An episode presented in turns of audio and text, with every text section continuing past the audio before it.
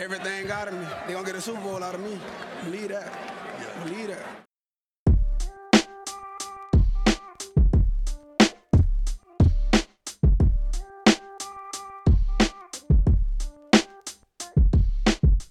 Willkommen zu Talk Like a Raven, dem Podcast rund um die Baltimore Ravens. Von und mit Malte und Benno. Ja moin und herzlich willkommen zur 39. Folge dieses wunderbaren kleinen Podcasts. Wie immer ist mir digital zugeschaltet der liebe Benno. Moin Benno, wie geht's dir? Grüße, ja, geht ganz gut heute. Ja, bisschen müde, war die Nacht wach, hab mir das Eagles-Spiel angeguckt. Gegen Dallas, ähm, ja, hätte man nicht aufstehen brauchen.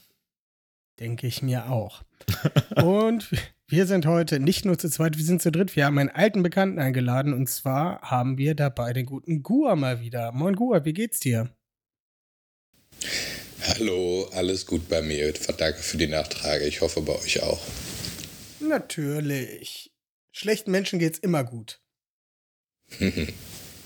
Wir wollen heute natürlich ein bisschen über News sprechen, das Spiel vom letzten Wochenende und wir gucken natürlich auf das Spiel am kommenden Wochenende. Und zwar fangen wir direkt mal mit dem ersten Segment an. Die Ravens News.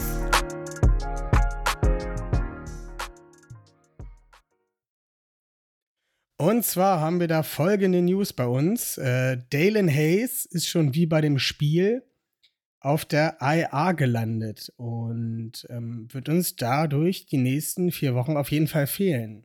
Schade, mir hat er eigentlich ganz gut gefallen, die paar Snaps, die halt auf dem Feld stand. Äh, Benno, was sagst du zu Dalen Hayes? Ja, super schade für ihn. Also, wie ihr alle wisst, also für mich äh, echt ein super sympathischer Typ ähm, mit, mit guten Grundlagen, mit, mit viel Potenzial. Ähm, tut mir wirklich leid für ihn, dass er jetzt schon wieder ähm, eine Verletzung davongetragen hat äh, in seinem ersten NFL-Spiel, in seinem ersten Regular Season Game. Ja, ärgert mich wirklich, nervt. Auf jeden Fall. Ähm, Gua, möchtest du noch was zu der Verletzung sagen? Naja, ich finde es halt, ähm, abgesehen von dem, was Malte gerade gesagt hat, zu der Sache mit, ähm, dass er halt ein toller Mensch ist, dass es deswegen für ihn scheiße ist, ähm, finde ich es halt, halt doof auch, weil gerade wir natürlich auch ein bisschen Probleme mit Corona in der D-Line haben und er ist gerade zwar natürlich kein D-Liner, aber er ist trotzdem Linebacker und äh, muss auf der Edge aufpassen, dass da kein Running Back frei bricht, wenn wir mal rotieren und deswegen ist jeder Mann, der da fehlt, in der aktuellen Situation doof. Ich meine, wahrscheinlich sind die ja alle wieder da, hoffentlich nächstes Spiel, aber trotzdem ist es doof. Also gerade da in der Defense ist jetzt jeder Mann, der fehlt, bescheuert. Exakt, exakt. Wo wir gerade bei der Defense sind, Ebenfalls verletzt bei dem Spiel hat sich nach seiner erfolgreich überstandenen Gehirnerschütterung Deshaun Elliott. Ähm, der hat ein paar Quad- bzw. Oberschenkelprobleme, ist ähm, schon beim Spiel gegen Detroit vom, vom Feld gegangen und kam kurz wieder, bis man dann gemerkt hat, Scheiße geht doch nicht, aber wie immer sind ja die Ravens relativ bedeckt, wenn es darum geht, sich dazu zu äußern. Ähm, Gur, möchtest du dich dazu äußern? Naja, ich meine, bei ihm ist es natürlich noch akuter. Also, ich meine, der Typ kann nicht mehr wirklich, ich weiß nicht, was der, ob der verflucht ist oder so, aber ich meine, es ist halt einfach super ärgerlich. Da, da macht er manchmal dann so wunderbare Spiele und dann gefühlt verletzt er sich das Spiel danach direkt wieder. Also keine Ahnung, es ist einfach, es ist als Ravens-Fan ärgerlich, aber ich will nicht wissen, wie, wie sauer der vielleicht schon ein, zwei Mal in seinem Leben sein Zimmer oder so verwüstet hat aus lauter Wut. Also könnte ich mir auf jeden Fall gut vorstellen, fände es auch verständlich. Benno, deine Gedanken zu Deshaun? Ja, muskuläre Sache. Ähm, immer ein bisschen komisch. Einerseits denkt man, ach, naja, ist ja wesentlich gebrochen oder nicht gerissen oder sonst was, aber so muskulären Sachen sind halt nervig, weil sie oft ningelig sind und sich lange halten. Und ja, von daher hoffe ich, dass es wirklich nichts, ähm, äh, wie soll ich sagen, nichts Langwieriges ist und dass er da schnell drüber hinwegkommt. Ja, und dass es sich nicht die Saison durchzieht und er dann immer wieder deswegen ausfällt. Ja, bei so Muskelsachen kann man halt echt wenig machen. Ne? Das ist, es dauert ja. halt einfach, ne? Das ist nur massieren, massieren, massieren und abwarten, bis es wieder gut ist, ne? Andere Ja, Sachen, die positiv, achso, ja. Ansonsten, was positiv zu Deshaun Elliott zu sagen ist, dass ähm, meine Shirts, die ich aus der Deshaun Elliott-Kollektion bestellt habe, endlich ihren Weg in mein Postfach gefunden haben, nach über einem Monat. Uh, nicht schlecht. Na, da war bestimmt so ein Andrang, dass sie das gar nicht äh, anders bewerkstelligen konnten, oder? Mit Das waren halt richtige Schweine. Die haben das halt angeboten und wenn du es halt gekauft hast, ist das halt erst in die Produktion gegangen. Und dann habe ich schon Ah. vor Anfang September habe ich eine E-Mail bekommen, ja, ist jetzt auf dem Postweg. Dachte ich, geil. Zu meinem Geburtstag kann ich dann schön in Deshaun Elliott-Klamotten rumlaufen. Natürlich nicht. Dann habe ich da eine E-Mail geschrieben und man, oh, tut uns leid, das Etikett wurde zu früh erstellt. Die Ware ist noch gar nicht fertig produziert. Es wird noch ein bis zwei Wochen dauern. Wow. Naja, aber jetzt habe ich heute die, heute kam die, die Nachricht rein, dass ähm, es endlich in meinem Postfach ist. Und nächste Woche werde ich es dann wohl anfordern und übernächste Woche werde ich es dann anhaben. Vielleicht mache ich noch ein Nicht Foto davon. schlecht. Ja, auf jeden Fall. Und äh, ähm, lad es mal bei Insta hoch, ey, wir wollen das sehen. Wir wollen echt äh, auch die geile Collection sehen von Deshaun Elliott. Sehr schön, aber auch sehr teuer. Ähm, andere positive Nachricht: Miles Boykin und Rashad Bateman starten die Woche wieder mit dem Training. Äh, das nächste Spiel müssen sie noch aussetzen, können dann dafür aber in Woche 5 wieder, ähm, wieder spielen. War doch so, oder, Benno? Ähm, ja, also theoretisch könnten die äh, in Woche 4 wieder spielen. Also die Shorttime IR sind drei Wochen, die sind rum. Ähm, theoretisch könnten sie spielen, aber da sind natürlich äh, jetzt auch, also bei Batman zum Beispiel seit dem 10. August kein Teamtraining mitgemacht haben, äh, ist das natürlich doch noch ein bisschen viel verlangt, wahrscheinlich da jetzt ähm, nächste Woche schon auf den Einsatz zu hoffen. Ähm, ich denke, die sollten ihm die Zeit geben, die er braucht, bis er wirklich wieder richtig fit ist, bis das wirklich gut auskuriert ist, weil ich habe keinen Bock, äh, dass er dann nach drei Snaps wieder auf der IR landet. Dann sollen sie es lieber richtig auskurieren. Ich will von dem Jungen noch was haben und wenn es halt dann erst nach der Bye Week oder, oder Mitte der Saison irgendwann ist, dann ist es halt so. Aber dann halt richtig. Auf jeden Fall. Ähm, Gua, du noch Gedanken dazu? Sehe ich ganz genauso. Also ganz vorsichtig jetzt zu Beginn sein, damit er in aller Ruhe reinkommen kann, sich ins Team wieder einfinden kann. Aber dann muss ich auch sagen, also wie es ja schon gerade anklang, also dann, wenn er jetzt sozusagen die Zeit bekommt, langsam reinzukommen, dann soll er dann, finde ich persönlich, wenn die Trainer finden, dass er im Training äh, sozusagen sich das erarbeitet, dann kann er ruhig, wenn er dann auch wieder startet, auch wirklich finde ich, dann auch wirklich viele, also viele Snaps sehen, sozusagen, wenn wir ihm jetzt Zeit geben, in Ruhe wieder reinzukommen. Das hoffen wir auf jeden Fall. Ähm, haben wir sonst irgendwelche News? Ich glaube nicht, oder? Das klingt für mich Nö. nach einem Nein. Also geht's weiter Nö. ins nächste Segment. Ravens Game Day Review.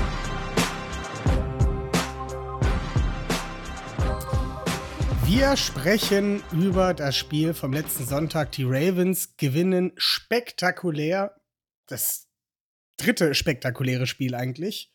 Obwohl es eigentlich gar nicht so spektakulär war. Aber das Ende auf jeden Fall mit 19 zu 17 gegen die Detroit Lions. War das mal wieder ein Krimi? Ähm, ja, gleich mal vorweg. Benno, wie hast du dieses Spiel im Großen und Ganzen empfunden? Ohne jetzt direkt auf irgendwelche ähm, ja, sagen wir mal, Teamteile einzugehen, beziehungsweise Spieler. Außer Justin Tucker, da darfst du vorher drüber reden. ja, also Justin Tucker ist natürlich, also da brauchen wir gar nicht drüber reden. Ne? Der Kicking Goat schlechthin. Ähm, wenn jemand die äh, Cojones hat, äh, das Ding da zu versenken in der Liga, dann ist es wahrscheinlich er. Ähm, ansonsten war das Spiel vom Gesamteindruck halt unglaublich zäh. Sehr, sehr boah, naja, manchmal wirklich auch ein bisschen anstrengend anzuschauen. Ähm, weil man die ganze Zeit das Gefühl hatte, oh, das könnte halt auch schon gegessen sein.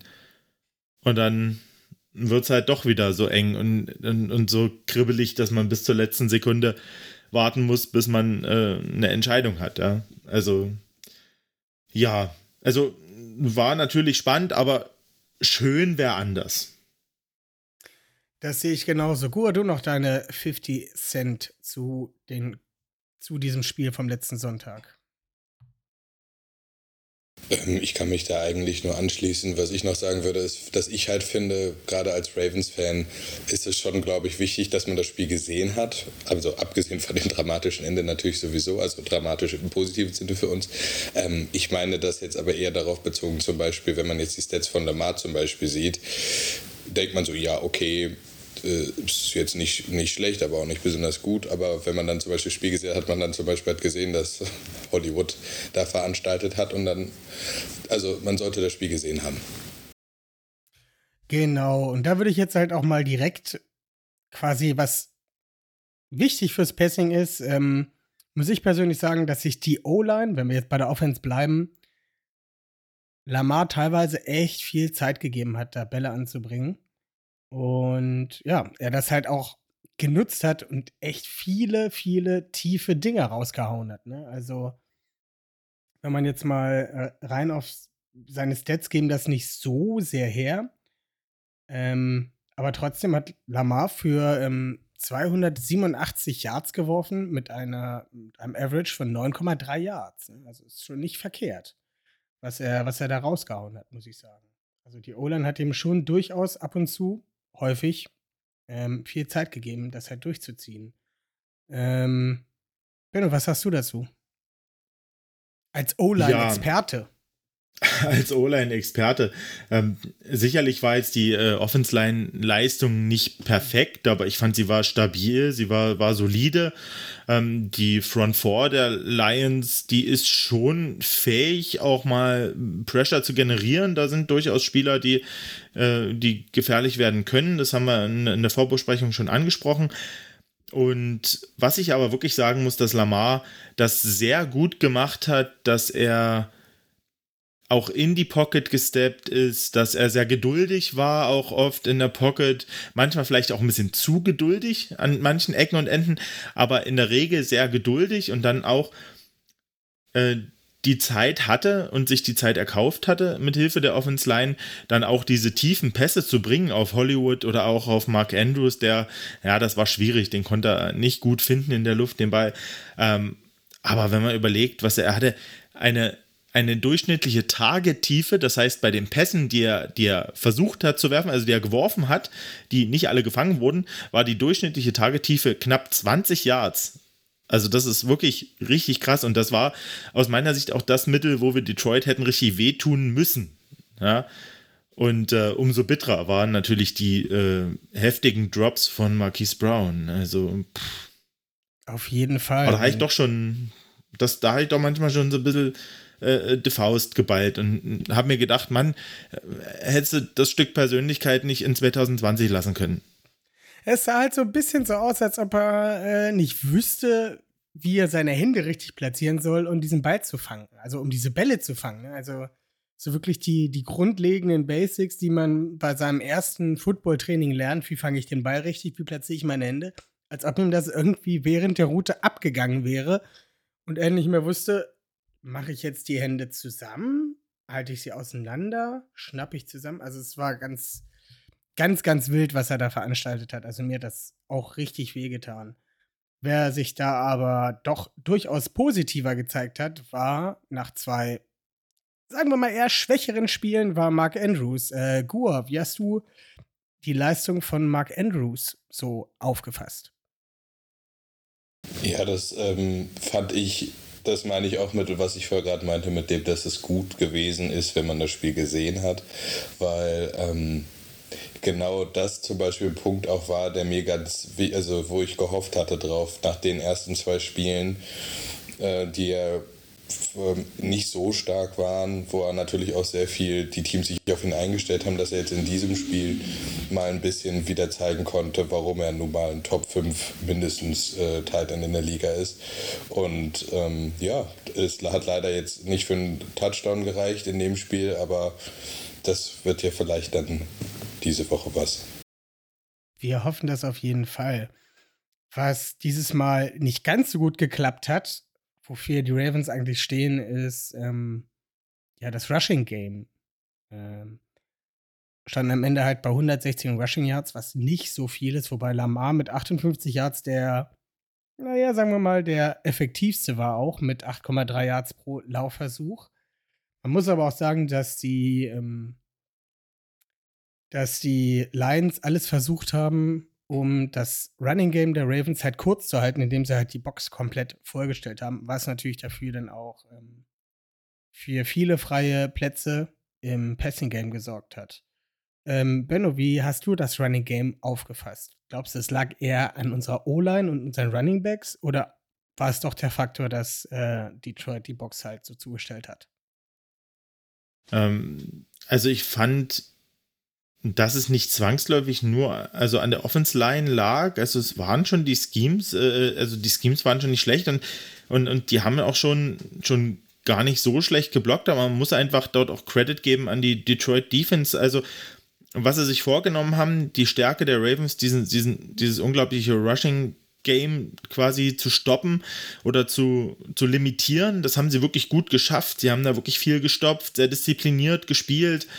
Ähm, und ja, und dann ist es natürlich auch manchmal schwer, das aufzuziehen in, in so einer Liga. Ich meine, das, das sind alles keine Amateure und auch äh, Teams, wo man denkt, die sind vielleicht ein bisschen schwächer. Das sind alles Profis, die in der NFL spielen und äh, die auch einen guten Job machen können, wenn sie diszipliniert äh, ihr Ding spielen. Und von daher, ja, Credit an die Detroit Offense Line, äh, an die Detroit Defense, wollte ich sagen. Ja, genau. Aber das hat ja den Pass eröffnet und ähm, das konnten wir leider nicht so, so schmerzhaft für Detroit umsetzen, wie, wie ich es gerne gesehen hätte. Ich fand auch, dass Lamar ziemlich on point war, was die, was die Pässe anging. Normalerweise ist es ja immer so ein bisschen wackelig, überwirft gerne mal, aber da war es halt so, dass er echt die Leute getroffen hat. Also halt nicht, keine Ahnung. Natürlich waren die nicht alle, waren die nicht alle absolute, absolute Treffer, aber er gab seinen Receivern auf jeden Fall die Chance, den Ball zu fangen. Aber leider wurde es halt nicht immer äh, umgesetzt. Also am Ende des Tages hätten da durchaus auch naja, ich sag mal 100, Rush, äh, 100 Pass-Yards hätten da, hätten da mehr stehen können, beziehungsweise hätten müssen. Mindestens. Mindestens. Ich auch von aus. Ähm, ja, Kua, wie hast du das so empfunden? Das mit Lamar meinst du jetzt? Ja, genau. Also das Passing Game beziehungsweise das Running Game, das Defensive Scheme der äh, Detroit Lions. Naja, die Lions haben es auf jeden Fall extrem diszipliniert gespielt. Also hat man auf mich den Eindruck gemacht, das ganze, also nicht das ganze Spiel, aber zu großen Teilen des Spiels.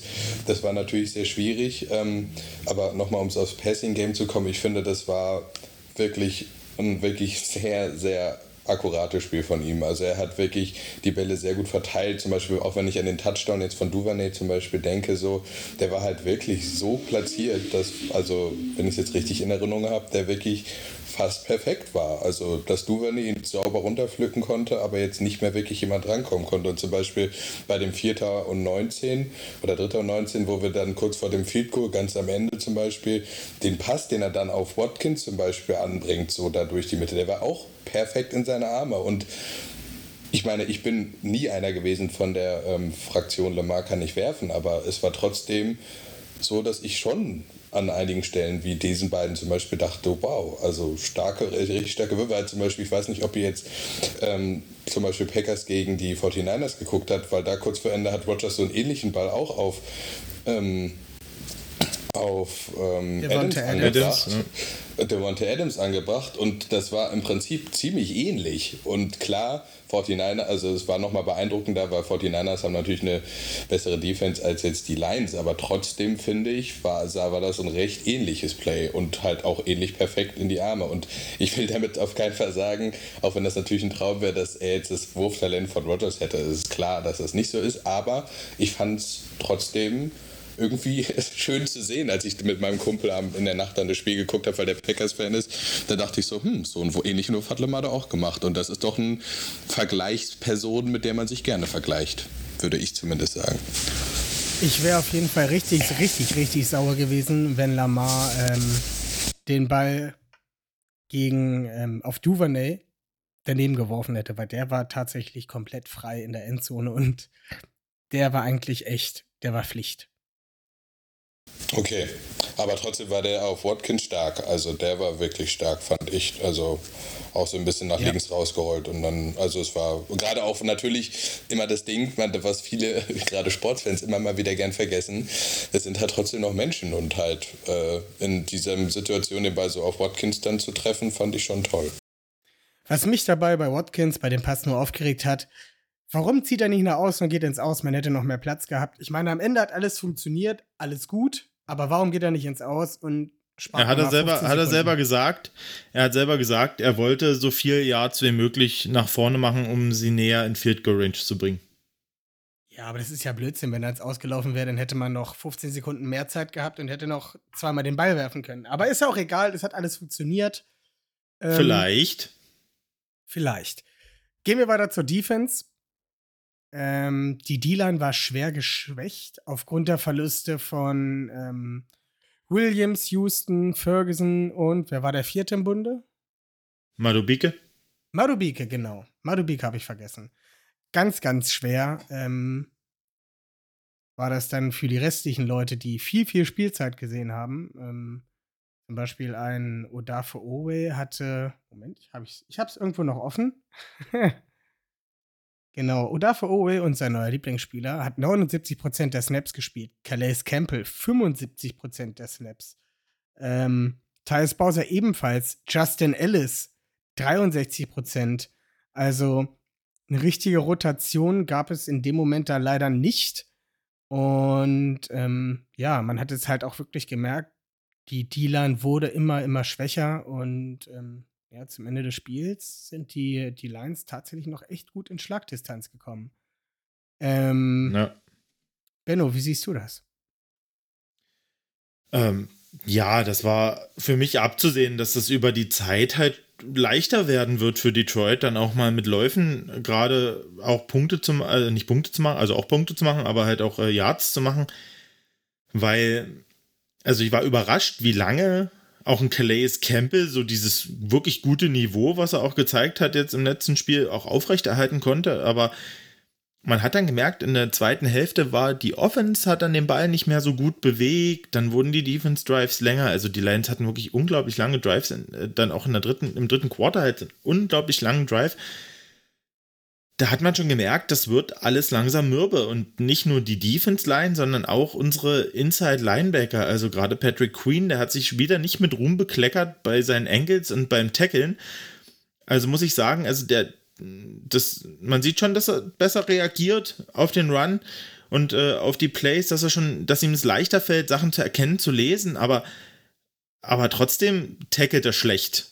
Also so viele Tackles wieder gebrochen wurden, auch wenn ich mich da an diesen einen, was war denn das, ein Titan Screen oder irgend sowas erinnere, wo, wo da durch zwei, drei Leute durchgelaufen sind oder ein Running Back Screen. Es, ich weiß nicht, das darf einfach nicht passieren, wenn da zwei Defender davor stehen, dann kann der nicht da zwischendurch juken. Das geht einfach nicht. Also das, das darf nicht passieren. Da muss er einer vor den Latz kriegen. Das ist einfach so. Also muss ich wirklich sagen, äh, Tackling war wieder unter aller Sau. Also, das ist natürlich den Coaches auch aufgefallen. John Harbour hat gesagt, ja, wir können halt nicht Live-Tackeln üben jetzt in der Saison. Da können wir nur unsere rollenden Donuts tackeln dort.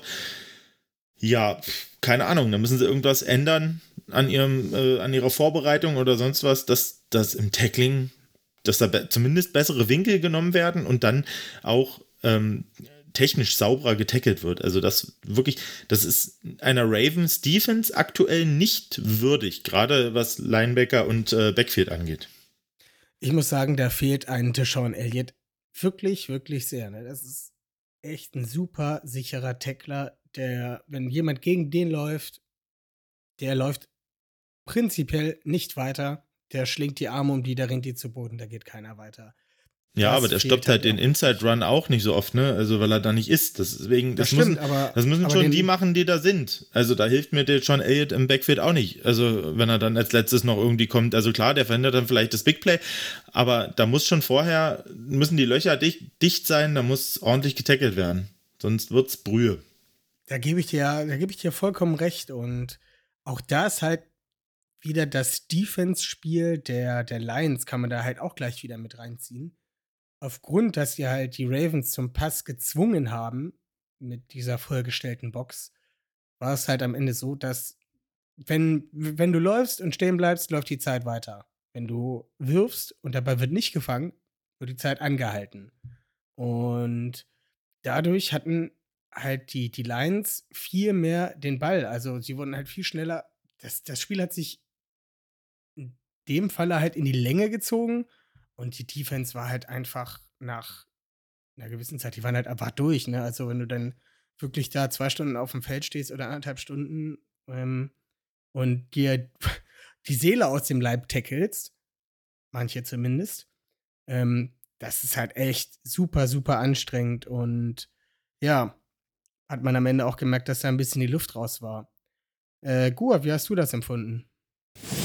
Ja, definitiv hat man das am Ende gemerkt. Ähm, es ist halt natürlich, habt ihr ja auch schon gesagt, natürlich auch der fehlenden Rotationsmöglichkeiten jetzt dann zu Schulde, äh, das war daran schuld dann natürlich. Aber es ist natürlich auch einfach so, dass, dass ich mich halt, das, ich meine zum Beispiel bei Queen, so der ist in seinem zweiten Jahr, so das ist noch vielleicht ein bisschen so, aber ich meine, Tyus Bowser zum Beispiel ist jetzt schon seit einigen Jahren, ich meine, der hat ja, glaube ich, jetzt seinen Rookie-Vertrag ist sozusagen jetzt zu Ende. Also ich meine, der spielt eine Weile schon jetzt. Football hat ja im College auch schon eine Weile gespielt. Und und ich meine, ich habe ja in dem letzten Podcast, wo ich auch mit dabei war, gesagt, dass ich eigentlich ein sehr großer Fan von ihm bin. Aber der hat ja auch riesengroße Tackle-Probleme dieses Jahr. Und und das ist halt schon irgendwie ein bisschen enttäuschend, weil jetzt dieses Jahr hatten wir halt eine Off-Season und da ähm, da finde ich das dann schon ein bisschen unverständlich irgendwie. Also wenn, wenn man dann solche eklatanten, zum Beispiel wenn ich vor allen Dingen jetzt mal einen meiner Lieblinge dann mal so in die Pflicht nehmen muss, aber halt Bowser nenne so, weil es ist halt einfach, ähm, habe ich im Chris Sims Podcast gehört, dass er wohl wirklich einer der schlechtesten Grades hat, was Tackling angeht und das ist halt schon einfach zu wenig. So gerade jetzt, wo wir uns in der Defense wichtige Leute fehlen, da können wir uns das nicht erlauben. Und ich meine, nächste Woche kommen da Jungs, die sehr schnell und sehr ungern getackelt werden und auch gut darin sind, das, dem auszuweichen. Und da können wir uns das einfach nicht erlauben. Jetzt wissen wir halt auch, warum Odafe so viele Snaps gespielt hat, weil der durchaus in der Lage ist, ähm, den, ähm, ja, den Lauf halt auch zu stoppen. Und relativ sicherer Tackler ist. Ähm, Problem war leider auch nur, dass die Detroit Lions halt auch gemerkt haben, dass äh, Owe gerade der Rising Star der Ravens Defense ist und haben natürlich auch ein besonderes Augenmerk auf ihn gelegt. Ähm, ja, Benno, möchtest du noch was zu dieser Leistung sagen? Der Detroit Lions Defense, beziehungsweise andersrum. Der ja, also, Baltimore Ravens Defense und Lions Offense. So rum. Ich habe noch eine Statistik, ähm, was unsere Third Downs angeht. Äh, da haben wir eins von zehn completed. Also ein, ein Third Down Conversion haben wir, haben wir in dem Spiel äh, erfolgreich ähm, ja, abgeschlossen. Und das ist einfach richtig schwach. Richtig, richtig schwach. Da müssen wir unbedingt was dran machen. Da muss ich auch Greg Roman ein bisschen hinterfragen, weil ich hatte manchmal das Gefühl, dass gerade bei diesen dritten Versuchen irgendwie, also ich weiß nicht, entweder lag es an den Receivern, dass sie nicht auf, dass sie nicht, ähm, dass sie da nicht äh, frei geworden sind, oder auf jeden Fall hatte ich das Gefühl, dass das vom, vom Passing-Scheme her nicht so gut war. Und Lamar immer auch irgendwie, keine Ahnung, entweder hat er kein Wurffenster gehabt äh, oder er hat, naja, manchmal auch, äh, wie gesagt, wurden Bälle nicht gefangen, aber ich hatte das Gefühl, dass gerade so im, im, im, mittleren Routenbereich, so auf die First-Down-Markierung, dass da halt relativ wenig frei war und relativ wenig effizient möglich war. So wirkt es auf mich in diesem Spiel. Und äh, da müssen sie sich unbedingt äh, verbessern. Ganz, ganz wichtig ist das. Ähm ja, ich muss auch sagen, dass ein, um auch wieder nochmal den Bogen zu Patrick Queen zu, zu schließen, habe ich mir gerade noch mal die Stats von einem DeAndre Swift angeguckt. Und der konnte halt sieben Pässe für 60 Yards. Der hat halt den Ravens teilweise so wehgetan. Oh, der, ging mir, der ging mir richtig, richtig auf die Nerven. Der hat den Pass gekriegt und konnte dann irgendwie trotzdem seine, seine acht Yards dann halt voran machen. Und dann war es wieder Zweiter und Kurz. Und bei Zweiter und Kurz kannst du halt das Playbook einfach komplett aufmachen. Ne? Also du kannst machen, was du willst. Du kannst laufen, du kannst passen. Wenn er, wenn er passt beim zweiten Versuch nicht funktioniert, na okay, beim nächsten Versuch, dann laufe ich halt die zwei Yards. Ne? Also das ja. ich halt, das war zum Kotzen. Gut, ähm, dann würde ich sagen, lassen wir das erstmal so stehen. Wir haben, wir haben relativ viel, relativ viel Negatives gesprochen. War meiner Meinung nach auch viel Negatives. Man kann dazu sagen, dass äh, Marlon Humphrey ganz gut gespielt hat und auch Tevin Young.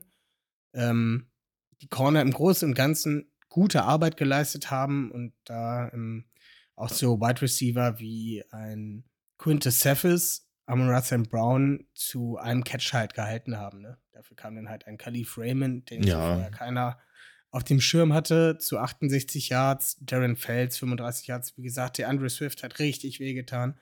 Ein TJ Hawkinson, der die ersten zwei Wochen richtig ausgerastet ist. Ähm, der hat zwei Catches für 10 Yards gehabt. Also, ich muss schon sagen, die DBs haben echt richtig gut gespielt und haben da echt gut gegengehalten. Den kann man da auf jeden Fall keinen Vorwurf machen. Es hat dann halt tatsächlich mehr im Linebacker-Bereich gelegen. Ähm, ja, Gua, deine Meinung dazu? Ja, auf jeden Fall. Ich meine, man hat, finde ich, bei dem Spiel auch wieder gemerkt, wie wichtig, also ich, ich, ich finde es ganz toll, was ihr immer so einbringt an so Erfahrungswerten und, ähm, ähm, und zu Football-taktischen Sachen. Da muss ich mich natürlich noch ein bisschen reinfuchsen, aber worauf ich halt immer sehr achte, was ich halt immer sehr besonders finde, das habe ich auch in der letzten Folge schon gesagt, was den Draft angeht. Ich finde bei den Ravens halt ganz toll, ähm, die Menschen, die da sind. Und zum Beispiel halt auch mit Jimmy Smith so. Man hat halt, finde ich, wirklich gemerkt, dass ich, dass, dass das einen Unterschied macht. Und halt natürlich auch spielertechnisch so. Ich meine, zum Beispiel, als er den einen Ball dem Corner aus der, äh, dem Receiver von den Lions aus den Händen geboxt hat, so, da bin ich richtig aufgesprungen und habe meinem Kumpel so angeschrien, so, deswegen brauchen wir ihn, deswegen ist es so schön, dass er wieder da ist und so. Also da war ich schon gehypt bei einem Play von ihm, aber auch menschlich, glaube ich, so. Es gab ja auch bei dem Wyatt vom letzten Spiel so einen Moment, wo er richtig Marlon Humphrey, der ja auch krass ist, irgendwas erklärt hat und so. Es ist halt, es ist halt einfach schön, ihn wieder zu haben, auch wenn man bei ihm natürlich nicht weiß, immer wie lange er da ist. Ist richtig. Jimmy Smith ist halt so wirklich so eine Safety Blanket, also eine, ja, das, das Sicherheitsnetz. Also, wenn wirklich die ersten drei Corner mal eine Pause brauchen, den kannst du reinschmeißen. Der verliert dir das Spiel nicht. Er wird sie aber höchstwahrscheinlich noch nicht gewinnen. Oder wie siehst du das, Benno? Ja, also ich denke, ähm, wie sagt man, die Fähigkeit hat er schon, dir vielleicht auch nochmal ein Spiel zu gewinnen, denke ich, das ist nicht ganz, sollte man nicht ganz abschreiben, aber wie du sagst, auf jeden Fall verliert das dir nicht, weil er echt ähm, eine gute Baseline noch liefert äh, für sein Alter und seine, äh, wie sagt man, Verbrauchtheit, also da ist er auch schon gut abgenutzt ähm, über die Jahre. Ja, also wie gesagt, insgesamt, auch wenn wir jetzt viel gemeckert haben, äh, das Backfield muss man wirklich äh, hervorheben. Auch Anthony Everett äh, für mich absolut eine Bank.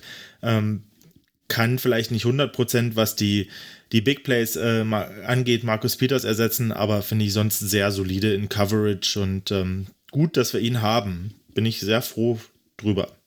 Ja, bei, also momentan ist er ja bei uns Starter. Nominell wäre er es eigentlich nicht, aber ich bin da fest der Meinung, dass, dass der bei, naja, sagen wir mal, 20 Teams von 32 wäre da sicherlich auch Starter auf seiner Position.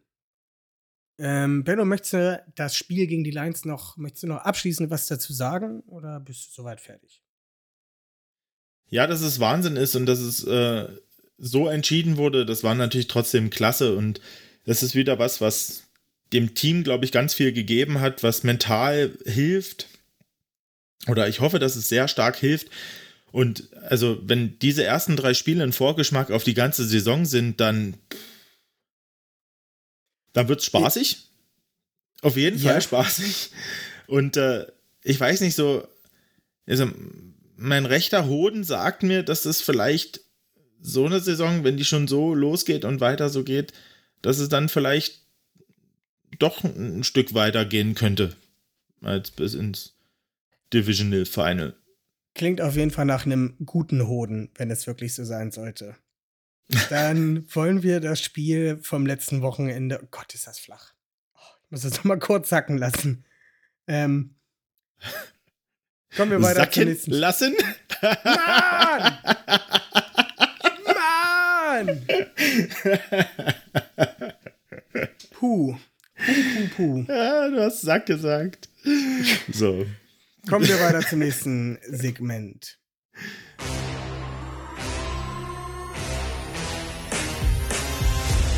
Ravens Game Day Preview.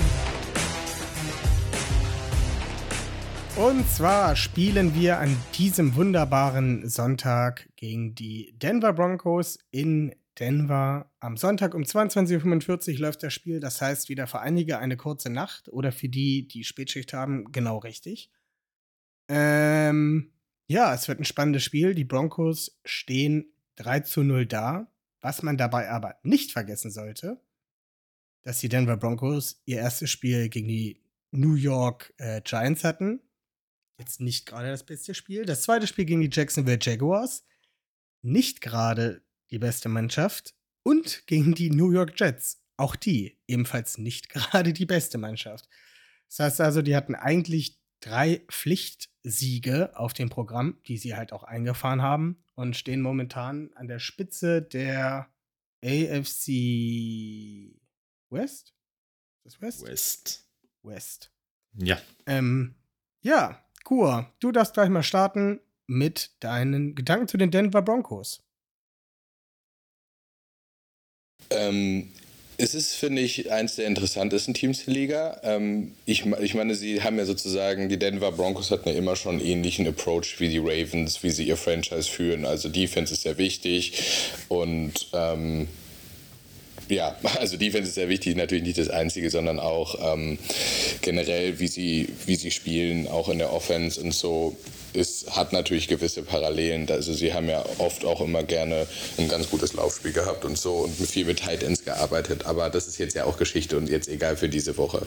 Ich meine, wie du schon sagst, ich, ich meine, klar waren das nur, ähm, sage ich mal, eher leichtere Gegner, aber trotzdem musst du ja diese Spiele auch erstmal gewinnen, weil das Ding ist ja, es wird ja bei auch uns Ravens immer gesagt, wenn wir, keine Ahnung, die Bengals und andere Teams 48-0 aus dem Stadion ballern, dann wird ja auch immer gesagt, ja, okay, war halt nur das und dann wird wieder Lamar klein geredet, dass es nur die waren, aber trotzdem musst du ja erstmal so spielen, weil ich meine, die Steelers waren letztes Jahr 11 und 0 und haben gegen die Bengals auch verloren. Und drei Wochen später haben wir die Bengals 38 irgendwas aus dem Stadion geschossen, also es, also es, es sagt schon was aus, trotzdem, wenn du souverän die Spiele durchspielst. Und das haben sie bisher gemacht. Defense sehr stark. Ich meine, selbst ohne den Ausfall, den Ausfall vom Chubb konnten sie jetzt ja ganz gut kompensieren. Von Miller sieht aus wie der alte Von Miller. Secondary ist sowieso krass. Also ich habe auf jeden Fall Angst vor, vor allem vor der Defense vor denen, weil die sind auf jeden Fall besser als Detroits Defense und die hat uns ja schon ganz schön vor Probleme gestellt teilweise.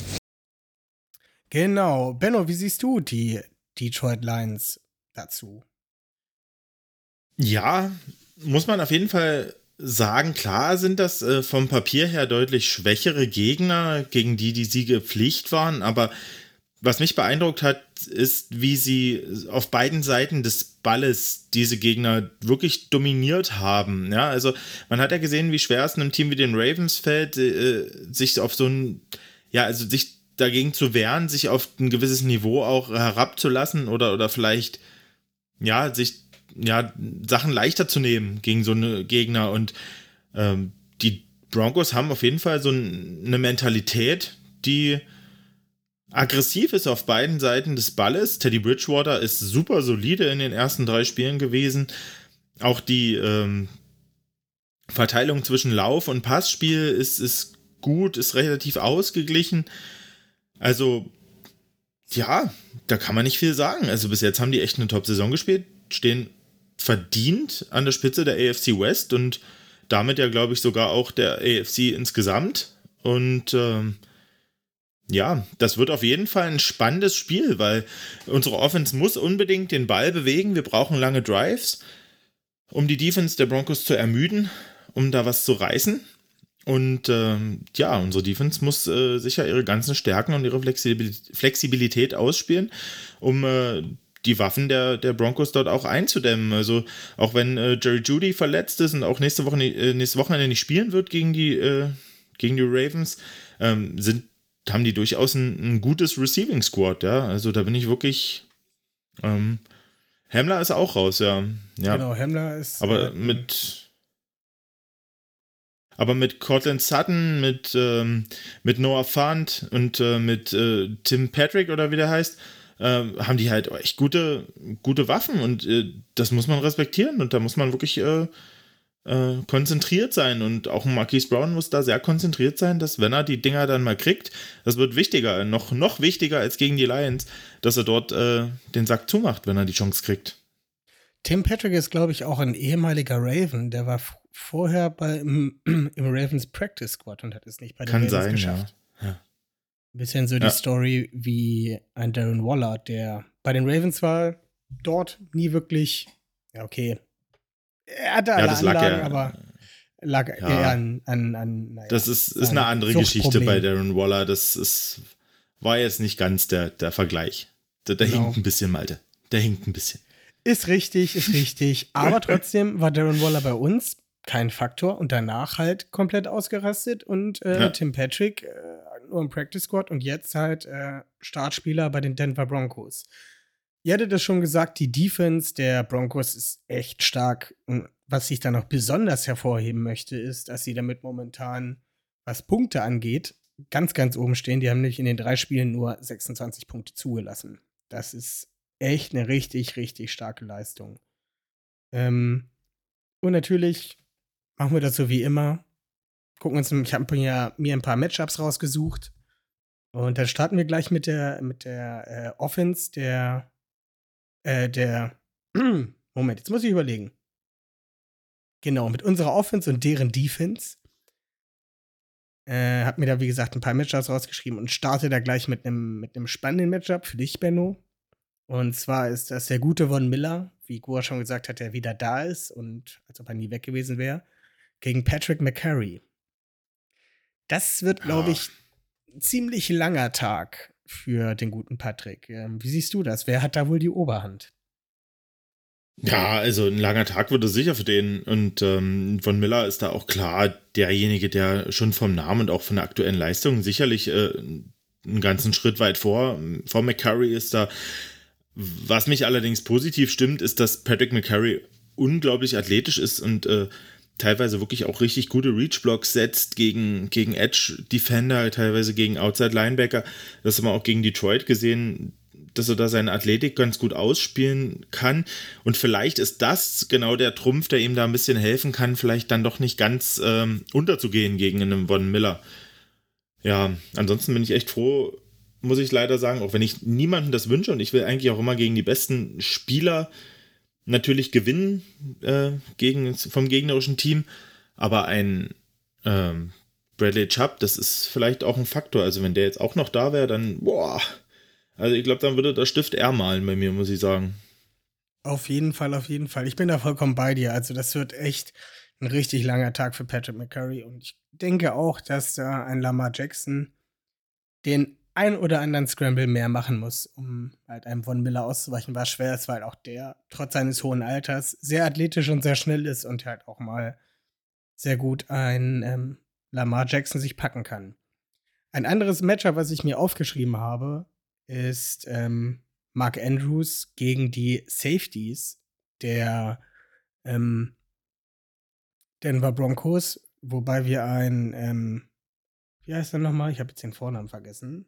Das war der Jackson heißt er mit Namen. Jackson und Simmons. Nehmen wir einfach die Nachnamen. Die, äh, Kareem Jackson und Justin Simmons. Vielen lieben Dank, Benno. Kareem Jackson steht momentan mit einem PFF-Grade von ähm, 81,0 als drittbester gerankter Safety ähm, da. Und ist Free Safety.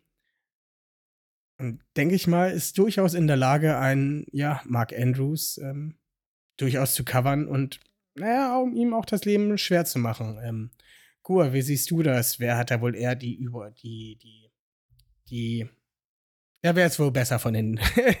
ist es Mark Andrews oder sind es die Safeties? Goa, du bist dran.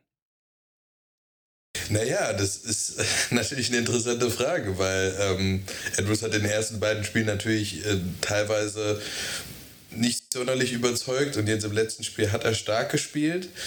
Ähm, und die ähm, beiden Jungs von den, äh, von den Broncos hatten natürlich jetzt aber auch in den ersten zwei Spielen natürlich durchaus keine schlechten Receiving Cores vor sich, aber halt jetzt auch nicht ähm, Mark Andrews vor sich. Und äh, da wird es dann jetzt drauf ankommen. Ich meine, wenn man das, wenn man auch die, das letzte Jahr mit reinnimmt, hatten die einfach sind, ist, ist vor allen Dingen Simmons natürlich einfach ein Biest. Und ich meine, der hat ja auch teilweise letztes Jahr gegen die Chiefs brutale Plays gehabt.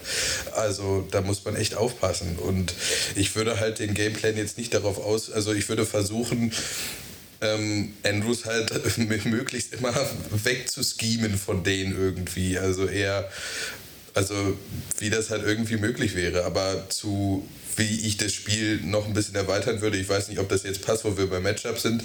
Würde ich vielleicht dann später noch was zu sagen, was dann da auch mit reinspielt. Alles klar. Ähm, was ich persönlich auch sehr spannend finde, ist, ob sich da die Denver Broncos ein bisschen was von den Detroit Lions absehen, äh, abgucken und ähm, ja, die Box vollstellen werden, um das gefährliche Running Game der Ravens rund um Lamar und äh, unsere Running Backs besser stoppen zu können. Denn die Qualität auf äh, Corner und Safety haben sie, denke ich mal, auf jeden Fall, um ja auch unsere Receiver halt vor Probleme zu stellen. Wie siehst du das, Benno? Werden sie da sich ein bisschen was abgucken, die Box voll hauen, sodass das Run Game nicht funktioniert und zwingen, Lamar zu werfen? Oder spielen sie ihren Stiefel durch und ähm, ja, wir rennen wieder für 200 Yards. Also, ich glaube nicht, dass das so ein, äh, so ein Spiel wird, wo wir für 200 Yards laufen. Ich wünsche es mir zwar, aber ich glaube es tatsächlich nicht, weil ähm, ich denke, die Broncos werden auch aufs Erste auch mal probieren, äh, ob ihre Front Seven das so handeln kann, ohne dass man die Box jetzt unglaublich zustellt, weil ähm, ich denke, dass da eine Denver Defense insgesamt vom Gesamtpaket deutlich athletischer ist, deutlich, deutlich schneller ist als eine Lions Defense, gerade in, in, im Linebacker-Bereich. Und ja, ich denke, die werden erstmal gucken, ob sie wieder das gehandelt bekommen in den ersten ein, zwei Drives und äh, dann wird sicher eine, ein Adjustment geben, falls es nicht funktioniert. Ähm, ja, und könnte mir auch vorstellen, dass äh, die Broncos dann doch auch vielleicht öfter mal blitzen, um Lamar ein bisschen unter Druck zu setzen. Weil, wie, wie, du so gesagt hast, der, so schön das Backfield halt äh, stark genug ist, um da auch mal eine Man zu spielen. Ja, auch komisch, wie an dem, äh, bei uns am Draftabend haben sich nämlich in der ersten Runde die Denver Broncos für Patrick Sertain den zweiten entschieden, der an, was war das, neun oder zehn gepickt wurde? Irgendwie sowas in dem Dreh, ist auch nicht wichtig. Ähm, der spielt bis jetzt eine sehr solide Saison, ist bei PFF als 17 bester Cornerback von 108 gerankt. Und äh, ja, spielt er durchaus eine solide Saison als, ich sag mal, Number One Corner. Auf der anderen Seite steht da ein äh, ähm, Kyle Fuller, der zwar schon ein bisschen älter ist, eigentlich noch gar nicht so alt. Ähm, ein bisschen älter als Patrick Sertain ist. Ich dachte, er wäre älter. Aber naja. Ähm, nein. Ja, es passiert. Ähm, ja, passiert. Kyle Fuller, der seine ganze Karriere lang relativ solide spielt, äh, hatte da seine Hochs in 2017 und 2018. Ähm, ja, das wird, denke ich mal, ein ziemlich langer Tag für Marquise und Sammy beziehungsweise Duvernay, ähm, sich da halt gegen diese Corner halt durchzusetzen. Und wie gesagt, das sind gute Corner und wenn die es halt nicht schaffen, haben die halt immer noch ein richtig gutes Safety-Tandem dahinter, um die Ravens Offense vor Probleme zu stellen. Ich würde dann weiter auf die andere Seite des Balls gehen und würde da dann gleich das Hauptmatchup Teddy B gegen Chuck Clark in den Raum werfen. Ähm, ja, Gua, was denkst du, Teddy B oder Chuck Clark? Wer ist der smartere von beiden?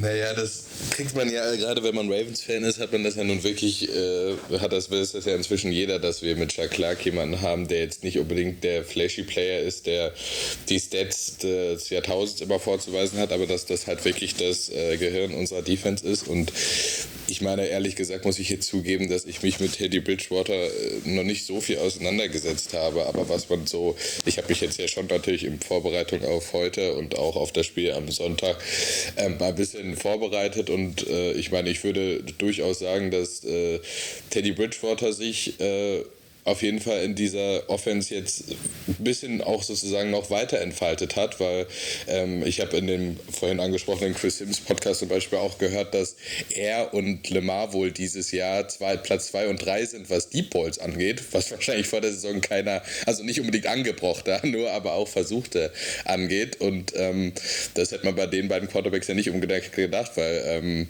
Bridgewater war ja immer eher so der klassische ähm, Ga äh, ähm, Game Manager, also der halt immer so kurz bis mittellange Bälle verteilt, darin auch sehr akkurat ist und deswegen immer einen sozusagen Backup-Shop haben wird in NFL, aber jetzt ja auch sich durchaus als Starter etabliert hat und deswegen würde ich ihm schon zugestehen, wenn ihm das jetzt äh, Organisationen zugestehen, dass er Starter für sie ist, dann denke ich schon, dass man ihm unterstellen kann, dass er ein Football-IQ hat und auch, dass wir die ersten jetzt drei Wochen abgeliefert hat, sieht man es ja auch. Also es ist ein wahnsinnig, glaube ich, kann man auch, sieht man in seinem Spiel auch manchmal ein sehr geduldiger Spieler, der, der durchaus die Ruhe weg hat, dann auch den zweiten, dritten Read auch erst zu nehmen. Also es ist, also, aber er kann halt den Ball trotzdem auch sehr schnell loswerden.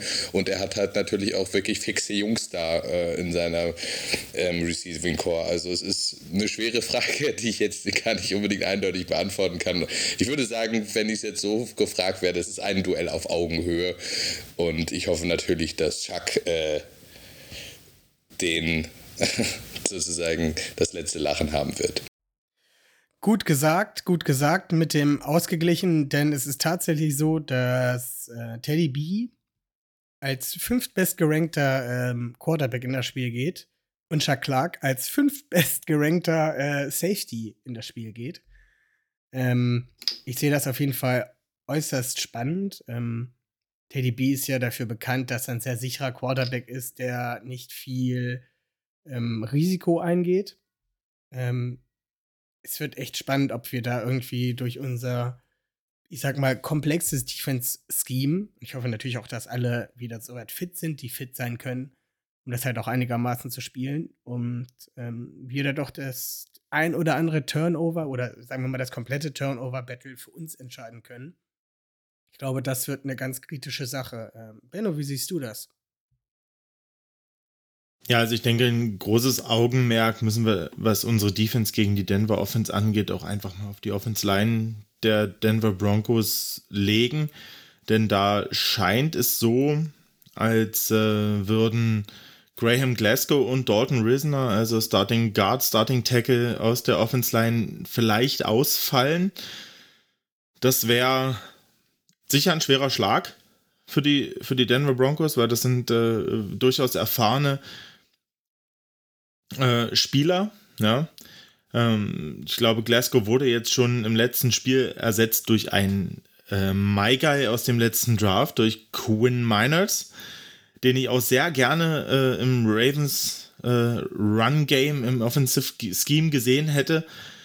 Ähm, muss ich sagen, da freue ich mich auch wirklich äh, zu schauen, wie der sich schlägt gegen so eine komplexe Defense äh, wie die der Ravens. Also der, der macht auf jeden Fall vom Typ her und auch von, sein, von seiner Attitude in der O-Line unglaublich Spaß zuzuschauen.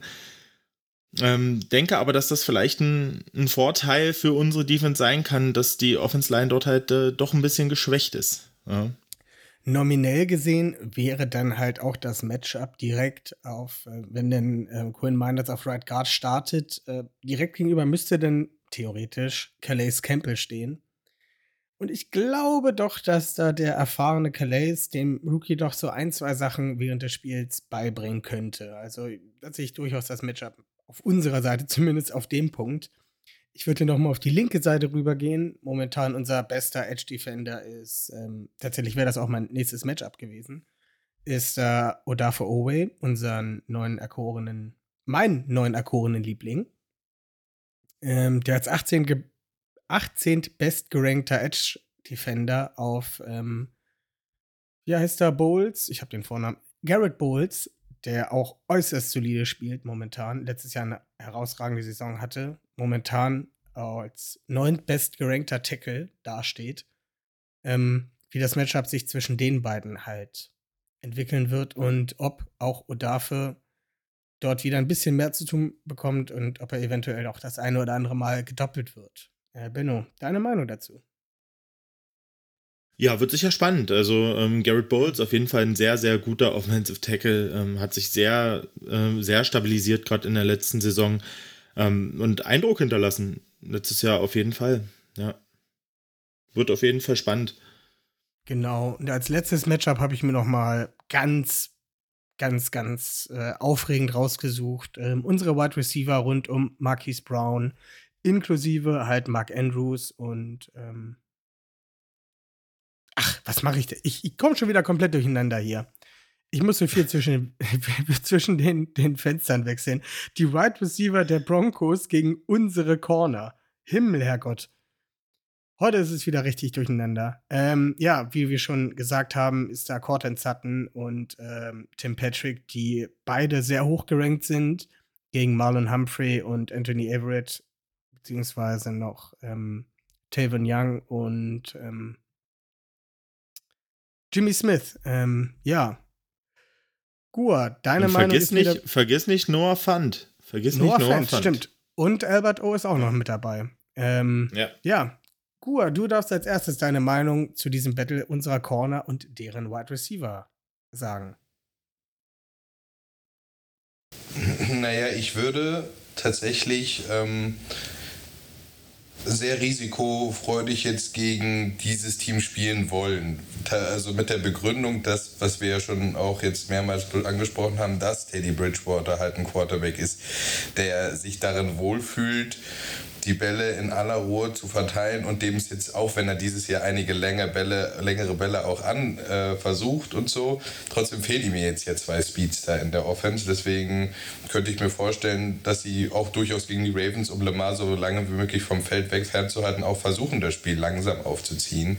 Deswegen würde ich aber, um dem entgegenzuwirken, würde ich in diesem Spiel, was zum Beispiel natürlich gegen die Chiefs zum Beispiel anders war, würde ich in diesem Spiel aggressiv spielen, muss ich tatsächlich sagen. Also vor allem jetzt, wo auch Jimmy Smith wieder da ist und wahrscheinlich, wenn Elliott jetzt angeschlagen ist, auf Safety wahrscheinlich ein bisschen mehr stehen wird. Oder so, ich meine, in jedem Fall würde ich, glaube ich, das Spiel doch recht aggressiv angehen. Also, weil das hat ja letzte Woche gegen Detroit weitestgehend auch ganz gut geklappt. Und wenn jetzt unsere ganzen D-Line-Jungs auch wieder da sind, dann ähm, können, können wir den Run, bin ich mir ziemlich sicher, auch unter Kontrolle bekommen. Und dann würde ich tatsächlich das aggressiv angehen. Also, weil, weil natürlich haben sie einige namhafte Jungs da dabei.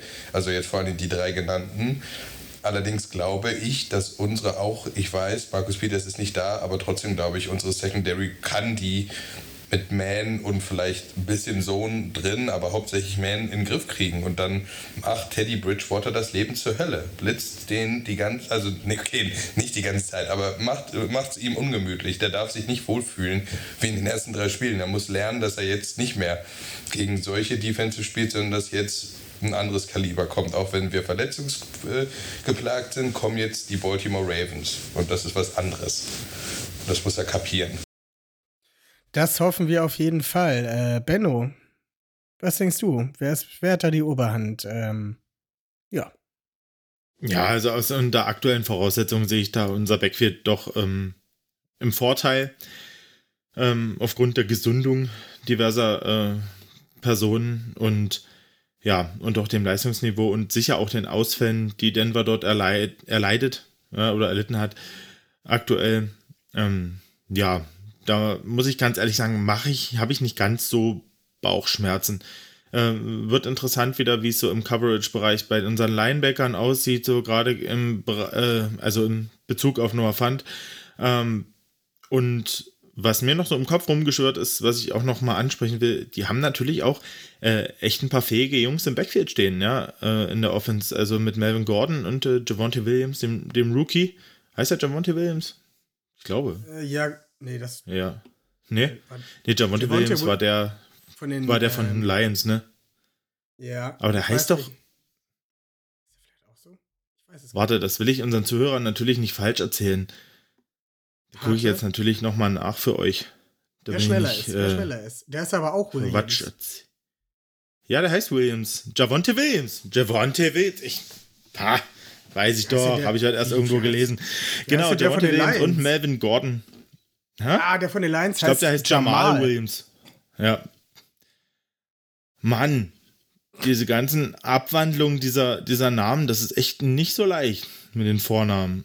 Ja. Ja. Ah, naja. Williams ist halt auch wie Müller oder Meier in Deutschland, ne? Ist einfach so. Und ähm, jedenfalls, die Jungs haben es drauf. Äh, der Rookie hat auch schon gezeigt, dass er, dass er da ordentlich Bock hat und, und, und gut Yards machen kann.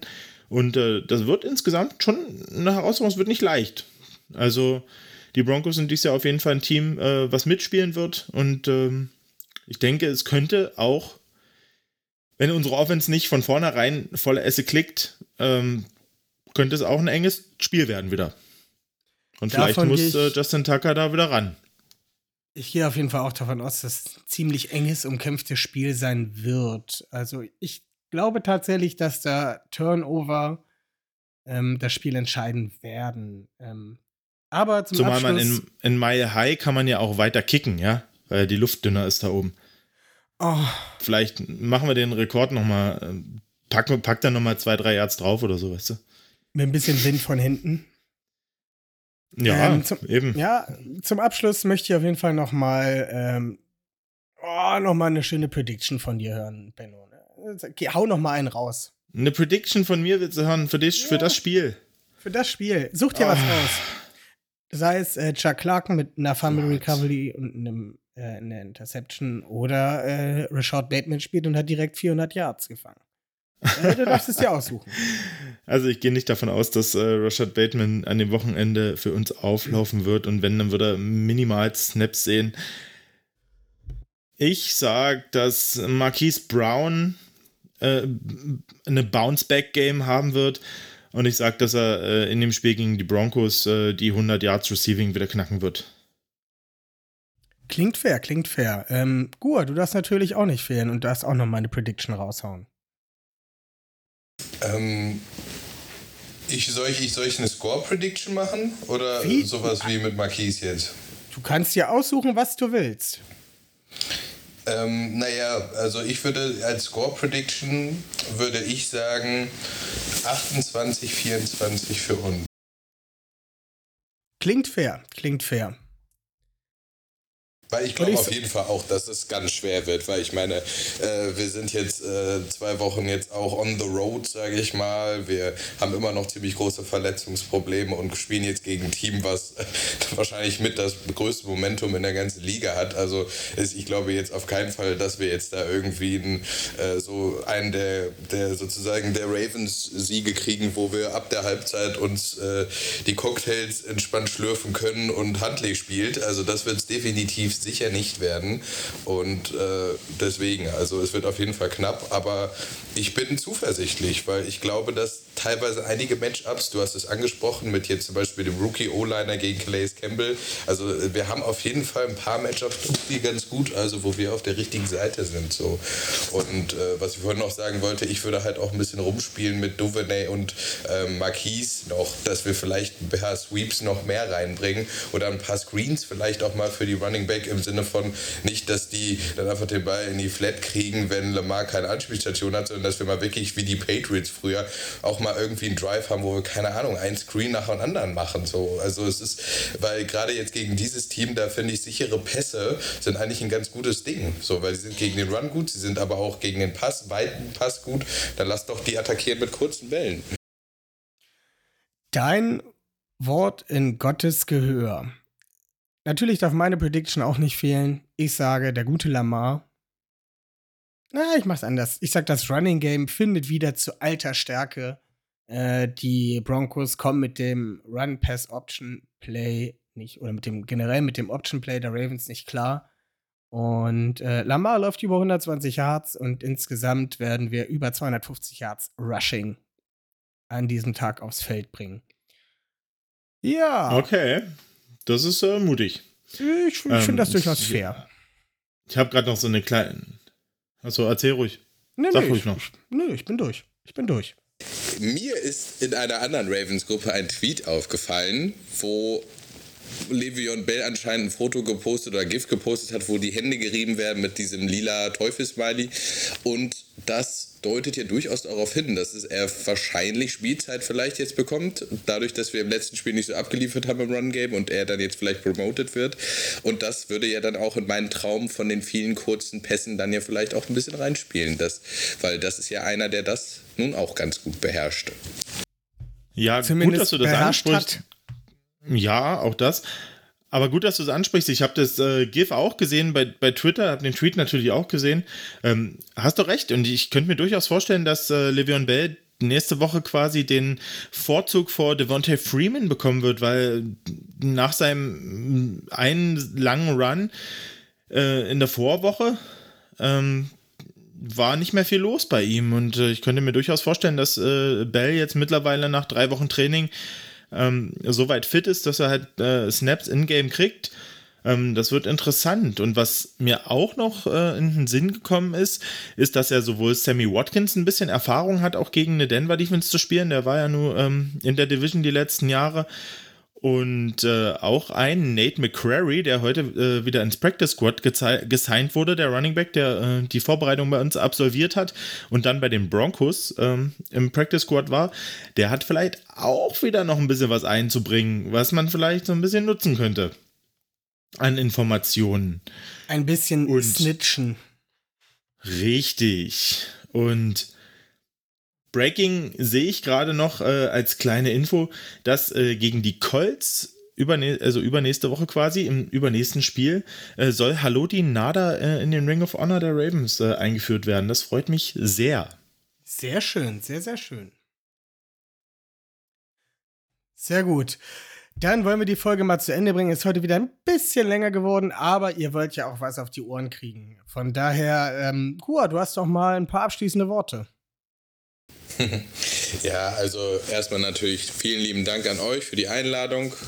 Bin gerne bald mal wieder dabei. Ähm, es war auf jeden Fall heute sehr angenehm. Ich äh, muss tatsächlich sagen, dass ich, auch wenn ich jetzt recht zuversichtlich klang, doch mit ein bisschen Schiss aufs Spiel gucke, weil ähm, wie gesagt, die Denver Broncos Defense ist meiner Meinung nach besser als die Lions äh, Defense. Und wir hatten letzte Woche ja unsere liebe Not, zum vor allen Dingen in unserer, in unserer Lieblingsdisziplin, dem Running, hatten wir halt große Probleme, deswegen habe ich da ein bisschen Bauchschmerzen, aber ich meine, gegen die Chiefs hatte ich auch am Anfang der Woche ein bisschen Schiss. Und im Laufe der Woche habe ich halt immer mehr gedacht, aber es bringt dir noch nichts. Geh einfach positiv ran und hoffe, dass ihr gewinnt. Und Natürlich ist mir klar, dass ich keinerlei Anteil daran habe, dass wir gewonnen haben, aber es fühlt sich irgendwie gut an, wenn man mit positiver Stimmung ans Spiel rangeht. Also werde ich das diesmal auch versuchen und deswegen Go Ravens. Genau, denn in diesem Spiel ist vieles möglich. Da kann auch in den letzten ähm, fünf Sekunden ein 66 Yard Field Goal die komplette Entscheidung bringen. Aber wie bei jeder Folge, Benno, hast du das vorletzte Wort. Ja, mir hat es auch äh, Spaß gemacht. Schön, dass du dabei warst, Gua. Ähm, macht, immer, macht immer wirklich Spaß mit dir. Kommt auch immer was äh, Gutes bei rum. War heute, glaube ich, eine schöne Runde.